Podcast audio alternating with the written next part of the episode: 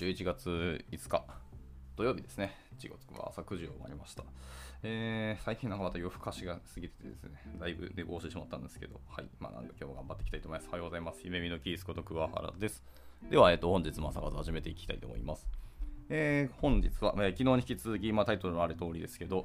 えー、いつ来るかわからない15分のために常に準備をしているのがプロ、えー、デザイナー奥山幸雄記者による、えー、ムーンショットデザイン幸福論というブログ、ブログじゃないですね、えっと、2011年に、えー、行われた、えー、とあるカンファレンスの、えー、この奥山さんの発表ですね、の、えー、まとめ記事になりますと。で、こちらの続きを今日も読んでいこうと思います。はい。まあ、昨日の多分記事の4分の1ぐらいですかね、しかまだ読めてなかったんですけど、だけでももうすごくインパクトがあるような、えー、方の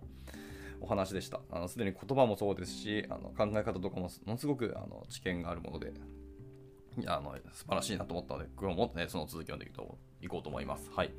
えー、あのまあ、この権威な方ですね、ものすごく権威な方で、あのま、業界では全然名前を知られ知れ渡っているような方です。あのよくある、分かりやすい実績としては、あれですね、あのフェラーリのデザインを手掛けてた方です。はい。もうほぼほぼ全てですね。まあ、この2011年当時の、えーと、現在路上を走っているフェラーリの全ての写真をあのブロブログじゃないですね、あの公園のスライドに載せていて、その FF という、ね、いわゆる、えー、あれですね、フェラーリがあるらしいんですけど、その FF というフェラーリを除いて、すべて自分の、えーと、手がけた、ディレクションをしたデザインの、えーと、フェラーリだそうですね。って言ってました。まあ、特に思い入れがあるのはフェラーリエンツォという車で、あのまあ、この車7500万円であの売られてたらしいんですけど、399台作ったっていう理由ですね。でなぜこの生産台数399台で打ち切ったかっていうののその理由とかもあの語られてすごく面白かったので、昨日そのパートのところ読んでいるので、まあ、興味ある方は聞いてみてください。まあ、一応この記事自体も後ほどあのツイッターでシェアするので、それを聞いていただいてもいいと思います。はい。でも今日はそれの続きから読んでいきたいと思いますね。で、えっと、昨日はどこまで読んだかというと、いわゆる日本人とイタリア人の差を出してきて、えっと、日本人は意外とこう団体戦とか団体力弱いんじゃないのっていうところですね。で、イタリアが逆に団体力すごく強い、あるんじゃないのっていうような方、論を語られていて、すごくこの具体例が面白かったんで、はい、まあ、興味ある人は見てみてください。はい。だその日本が団体力弱いって言ってる理由は、なんか日本って個々人の質がものすごく高いところですね。いわゆる哲学、倫理観、教育レベルとかそういうところですね。あと識字率とかもまあ実際日本は高いんですけど、まあ、そういうのを比較すると日本人ってすごく高いのに、えー、となんかそういう人たちが5人以上集まると、なんか全然意見がまとまらないし、意見もそもそも出てこないと、なんか幼稚園みたいな感じになるっていうので、イタリアの方がよっぽどまとまるし、意見がバンバン出てくるとかっていうお話が出てて、日本って、あの団体力弱いんじゃないのっていうその仮説がこの奥山さんはあの語られてました。でもこれはすごく思いますね。でなんかでも仕事の最中そう黙ってたり会議の場で何も言わないのにこう指定指名してなんか意見を言わすとなんか素晴らしいアイデアを言ったりとかあの飲み会の場でめちゃめちゃ素晴らしいことを言うことが方が多いのに仕事でそれをやらない。でそれはプロとして卑怯というか犯罪に近いよねっていうのをおっしゃられてましたっていうのが昨日の、まあ、ハイライトですね。ではちなみにイタリアでそういうことをやると二度と会議には呼ばれませんと。けどでも日本はそれをやってなんか黙っている方の方が会議に呼ばれるというなんかなんかよくわからん悪しき慣習ですよねっていうところで今日はその続きから、えー、読んでいきたいと思います。えー、面白いのは日本の、えー、議論の仕方っていうのが、えー、何かと個人攻撃になってしまっていることだこれはですね日本の言葉の作りというものがどうしても、え目上から目下という、え男性とか女性とか自分の相手に対する、え相対的な位置を示す感情を表す言葉があるのに対して、まあ、英語とかイタリア語っていうのは非常に少ない言葉で、え情報の内容を的確に相手に伝える言語の作りなんですと。だから誰が何を言うかってことは別に重要ではなくてその話の内容の方が重要だっていう順序になっていると。だから日本語で実は個人攻撃にならない議論の仕方っていうのは非常に高度な議論力が必要になるというふうに思いますと。で僕はこれを小学校で教えられなかったので社会人になって必死の思いでイタリアで勉強しました。議論の仕方というものを勉強しましたと。でこの議論の仕方を一つの技術として僕らは学ばなくちゃいけないんだなってつくづく思いました。はい。これ、あれですね。現代でも全然通用するというか、あの日本はまだまだこの教育が何も変わっていないので、まあ、というと、いろいろ語弊ありますけど、根本的にはまだ変わってないので、これ未だに必要だと僕も思いますね。議論の仕方っていうのを、あの本当に小学校レベルからあの教えるというか、学び合う場を作るというのはすごく大事なことだなと思いましたね。だその日本の言葉の作りっていうのがどうしてもその目上から目下とかその男性から女性みたいなところあのいわゆる相手に対して相対的な位置を示す感情を表す言葉っていう風に書かれていて、これちょっと僕、感覚としてはふふーんって感じなんですけど、本当にそういうものなんですかね。ちょっと改めてちょっと日本語のあの言葉としての作りというか構成っていうのをちゃんと見たことが確かになかったなと。なんか叩き込まれたりとか、いわゆる義務教育の国語ぐらいしか僕もちゃんとやってないので、日本の言葉そのものに対しての作りみたいなあの分析したことなかったので、これちょっと興味深いですね。後ほどやってみたいなと思いました。はい。戻ります。で、えいわゆる会社という組織というのは実は産業革命が起こってできたもので、えそれ以前っていうのは人類の99%は家で仕事をしていたらしいです。はい、でところが、えー、産業革命が起こって、えー、紙が印刷されて、まあ、いろんなエネルギーができて、えー、みんなが一つのビジネスを行おうというふうになりましたでこれが会社っていう形になって、まあ、いわゆるお父さんは家にいるだけじゃなくて朝には会社に出かけていってそこで仕事をするというような形に変わってきたのはなんとたかだか150年前ですとで本当の意味での会社という機能が世の中に存在し始めたのはたかだか100年前です。え皆さん会社っていうものはこれから永遠に続くと思っているかもしれませんけど、今の形での会社という組織というのはもう崩れ始めています。え会社の持つ意味というのは実は非常にいろんな意味があってえ、例えば昔家でだけ仕事をしていた人、仕事をしていた人というのは24時間の時間のほとんどを家族というコミュニティでえ近所のコミュニティの中で過ごしていたわけです。まあそうだよね。家で仕事すりゃ、そりゃ生活圏内がそうなってしまうから、コミュニティは家族か、まあちょっと近所ぐらいのとこしかなくなってきますよね。はい、でところが今、えー、その中の最低8時間、人によっては12時間から長い人は16時間という時間を、えー、家以外の会社、仕事場っていうコミュニティで過ごしてますよねと。で当然のことながら、えー、家のコミュニティよりも、え会社のコミュニティの方が実ははるかに重要な意味合いを持ってきている。でそのあと、例えば PTA の集まりであるとか、まあ、いろんなジムに行ったりとか、今の皆さんの皆さんというのは自分の中で最低4つのコミュニティを持っているというふうに言われています。これなんかどっかで理論とか確かあった気がしますね。はい、え4つのコミュニティの中で、え住んでる家のコミュニティは実は一番重要じゃないコミュニティになってきているからこそ、え近所付き合いが付き合いがなくなってきているのは、え実はごく当たり前のことなんですよと。でそうすると、え会社の機能というものが実は、え昔の家族と同じくらい大きな意味合いを持ってきていて、えそこで例えばいろんな、まあ、何かエンターテインメントをしたりとか、え植物を植えたりとか、え一緒にご飯を食べに行ったりとかっていうのは実はこれは当たり前の姿で、だから、え家庭崩壊が起こるんです。で僕らが今の24時間の中で、えー、通勤という時間を費やしている時間が何時間あるかと考えてみて、えー、経営者として考えると、これは無駄ですよねと。でそれを省こうと思うと、まあ、家で仕事しなさいよというふうになります。で仕組みがきちんとできてて、まあ、それで結果がちゃんと出せる人であれば、家で仕事をした方がよっぽど結果が出るというのは皆さんはもうお気づきで、実際そうしている方というのもこの中に実際いらっしゃると思います。で、えーと、効果不効果、えー、現在はコロナ禍が発生していて、まあ、それによってリモートワークとかテレワークっていうのがあの発生、えー、どんどんどんどん推進されてきたりとか、あのいろんな会社も導入をしてきた、まあ、結果的に、えーと、昔に戻ってきたということですね。昔の生活スタイル、いわゆる家で仕事したりとか、自分の本来持っているコミュニティの中で生活、えー、仕事をして生活するっていうのが、えー、もう一回今、えーと、起きている。まあ、そういう意味で、自分がどこに時間を使うとか、自分のコミュニティとか、あの関係性っていうのをどうするかみたいな、すごい見直しだったり、振り返りをされてる方も結構多くて、まあ、そういうブログとかも今、インターネットにたくさん出回ってるのでですね、結構あの興味深いし、読んでて面白いなと思いました。であとはですね、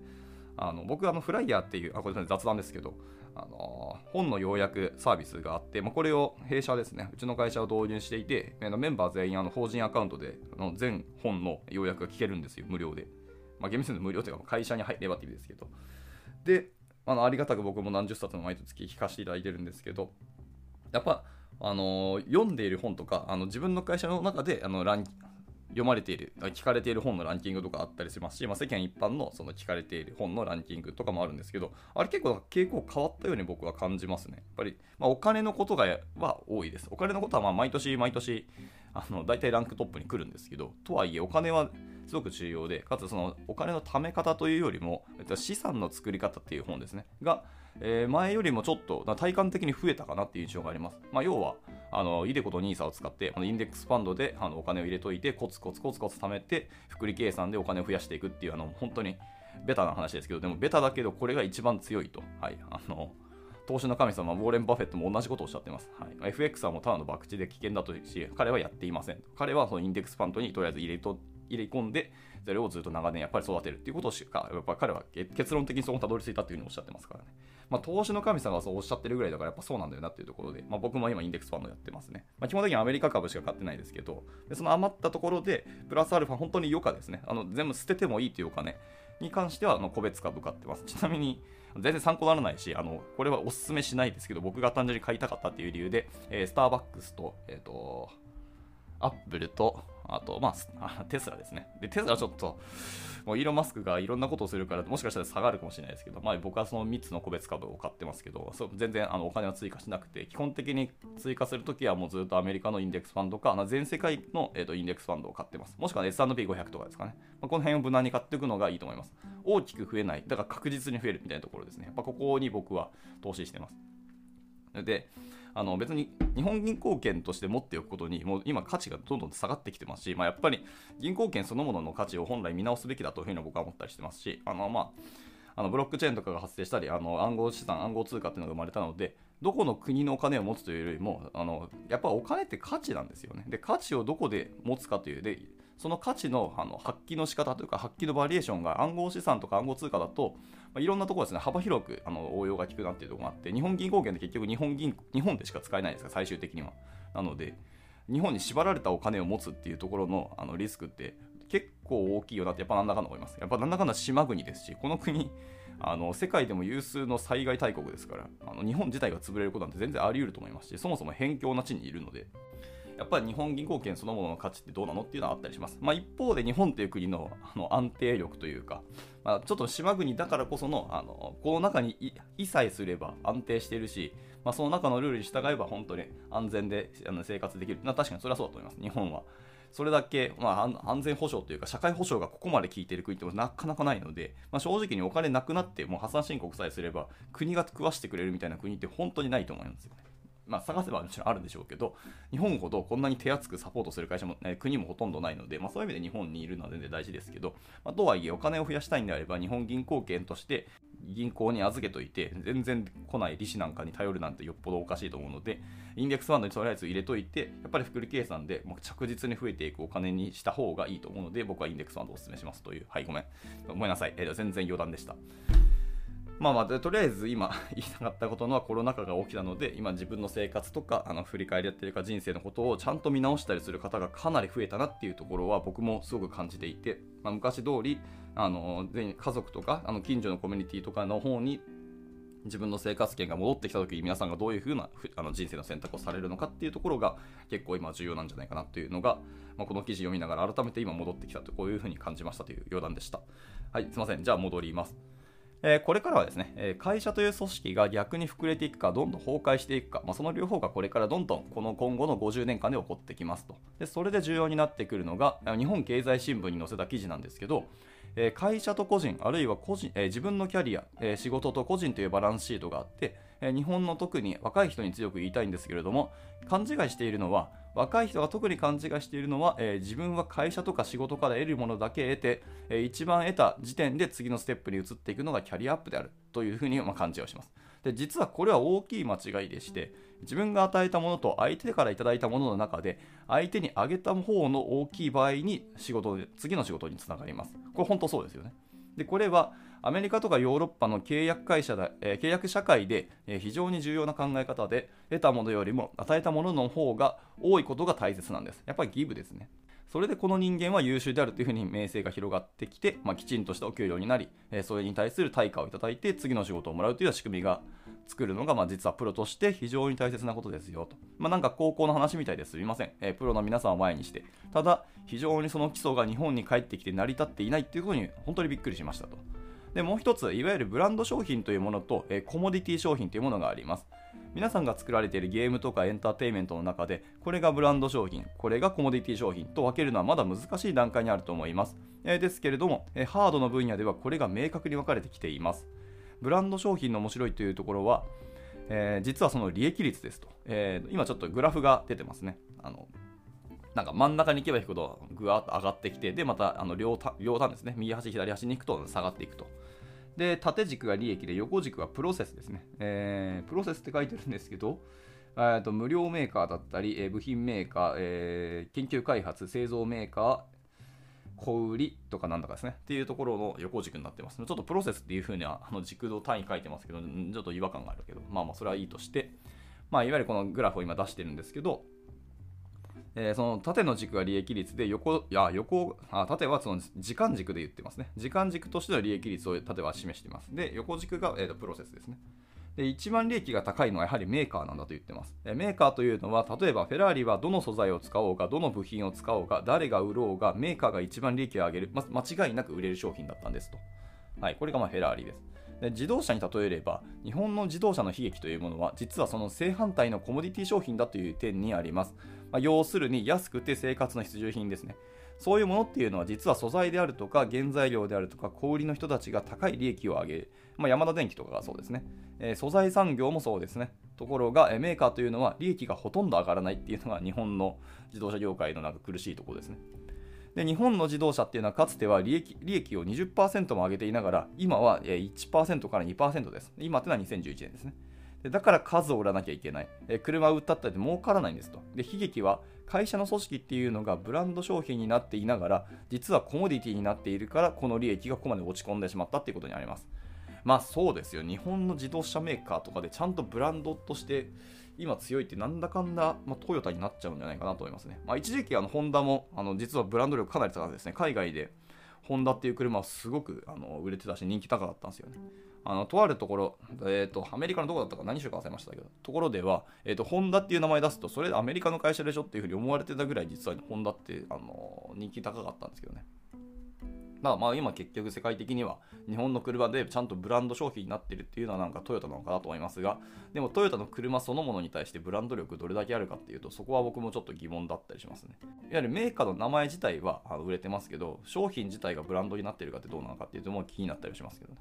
で面白かったのは日本のルイ・ヴィトンの社長のえプラトーさんという方と、えー、ある公演でルイ・ヴィトンのカバンの話がされてたらしいですけど、えー、ルイ・ヴィトンのカバンっていうのは30万とか50万はしますよねと話をしてきたことです。で僕はプレゼンでそのルイ・ヴィトンのカバンを僕自身で買いたくてもなかなか買えないので、えー、安くしてもらえませんかという、まあ、大胆な質問をしてみたらしいです。で、えうちは申し訳ないけどディスカウントはしませんと。えただし、え30万円のカバンを買えない人でも同じ素材を使ってうちは5万円の財布を売っています。で、財布というカテゴリーの中では一番高い商品です。ほーん。そうなんビトンの財布って5万円だけど5万円が一番高いんですね。まあその当時ですけど。意外と低いなとちょっと思っちゃいました。えー、で5万円の財布を買えない人にとっては、えーと、犬の腕首輪とかも売ってますと。で犬の首輪は1万円で売ってます。で猫の首輪ならもうちょっと安いです。であとはいろんなそのキーホルダーならもっともっと安いですと。まあ、それぞれのカテゴリーでは一番高いものをうちは作っていてそれを売ってます。つまり、でも決してディスカウントはしません。だけど、まあ、同じノウハウ、同じ素材を使っていろんな商品展開をしている。だから実はルイ・ヴィトンというのはいわゆるブランド商品ではなくてライフスタイル全体を提供しているものだというふうに、え、言っていると。でうちはカバン屋だからカバンしか売らないって言ったら利益は実は大して上がらないし、えマーケットに入ってくる人も少ないです。でも同じノウハウでいろんな商品展開をして全体のライフスタイルを提供しているからこそ、えうちは健全なんですっていうことを聞いて、これはすごく感激をしましたと。はいまあ、こうやって言われると確かにそうなんやなと思うんですね。すごいブランド、名前でブランド商品だろうって思ってたんですけど、ライフスタイルを提供しているっていうのはなかなか面白いですね。あと、ヴィトンが、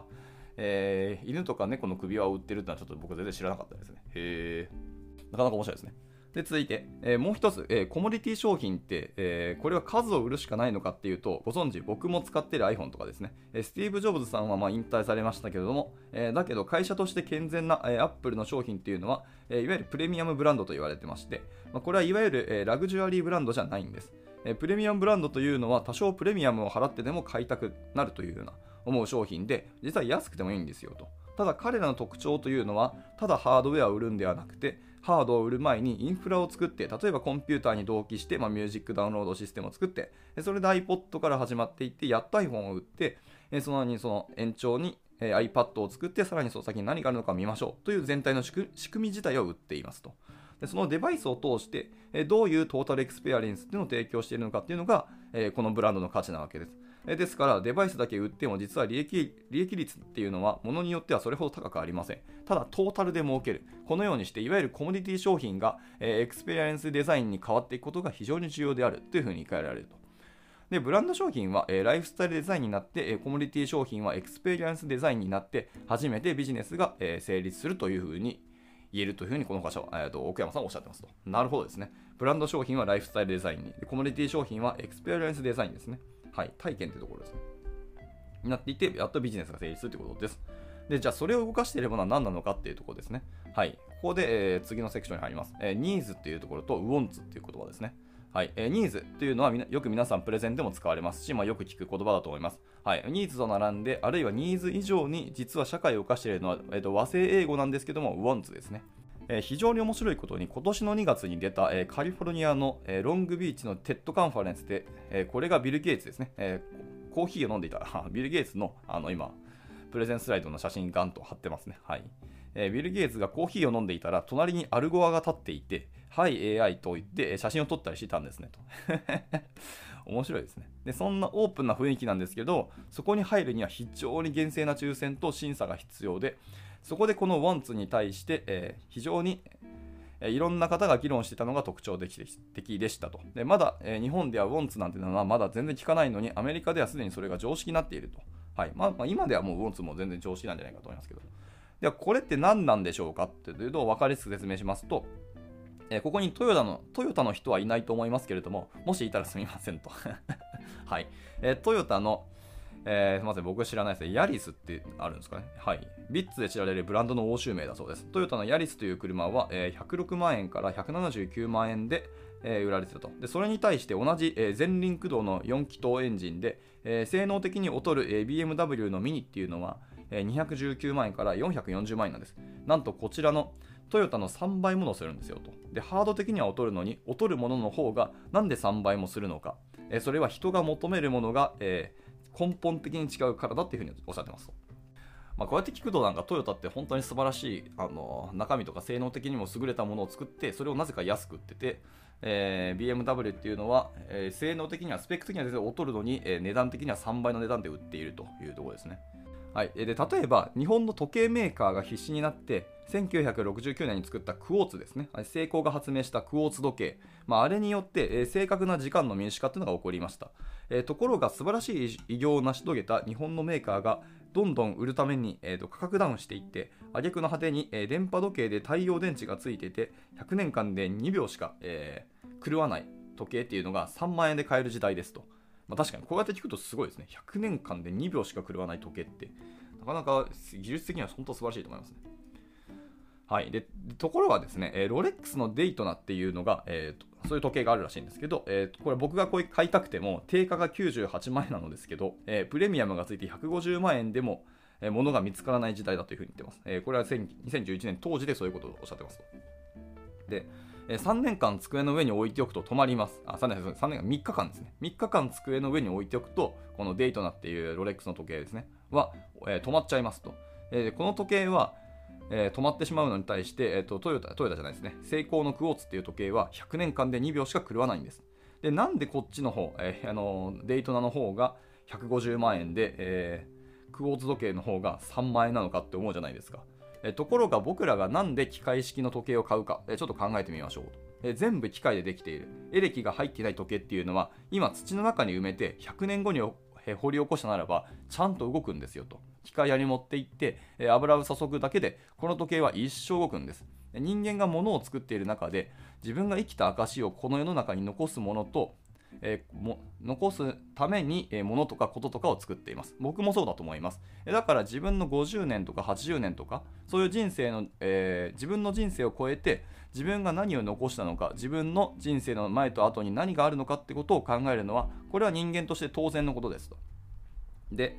えー、こっちの時計は実は100年使おうと思っても、えー、電池の形式が変わったりするし、中の半導体が持たないし、実は4年しか持たないと。これ、クォーツ時計の方ですね。